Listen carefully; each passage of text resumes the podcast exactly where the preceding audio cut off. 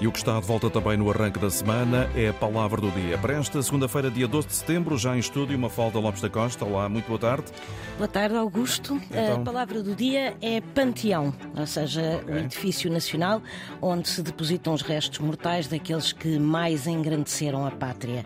E na religião, um panteão é um conjunto das divindades ou entidades mitológicas de um povo ou de uma religião politeísta. E também se usa panteão, em sentido figurado, para referir o conjunto das figuras mais ilustres em determinado domínio.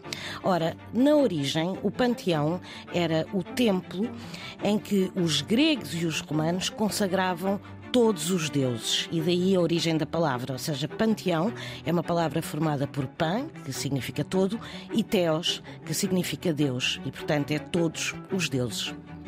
Muito bem, está então feita a explicação desta palavra do dia para segunda-feira, 12 de setembro, edição Mafalda Lopes da Costa. Amanhã há mais. Liga à cultura e à educação, à ciência e ao conhecimento. Ligue à Antena 1.